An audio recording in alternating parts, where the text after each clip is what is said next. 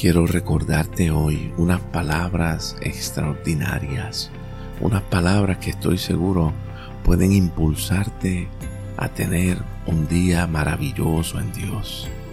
Hay veces que las situaciones que nos rodean nos hacen olvidar la presencia maravillosa de Dios en nosotros.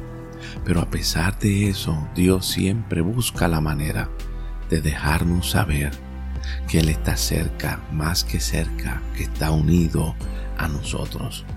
En una ocasión Pablo dijo, yo deseo que lleguen a conocer íntimamente el amor de Cristo al más profundo nivel, mucho más allá de un mero conocimiento intelectual o académico, porque dentro del alcance de esta ecuación, Dios encuentra la expresión última de Él mismo en ti y en mí.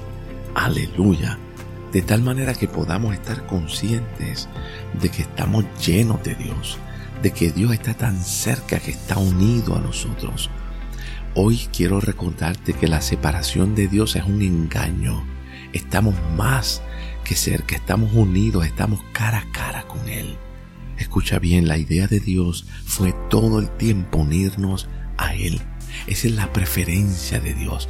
Dios siempre ha preferido estar en nosotros porque Él no quiere estar en más ningún sitio. Óyeme bien, Él desea expresarse hoy a sí mismo a través de tu toque, de tu voz, de tu presencia. Él está tan feliz de habitar en ti y no hay otro lugar en el universo en el cual Él preferiría estar hoy.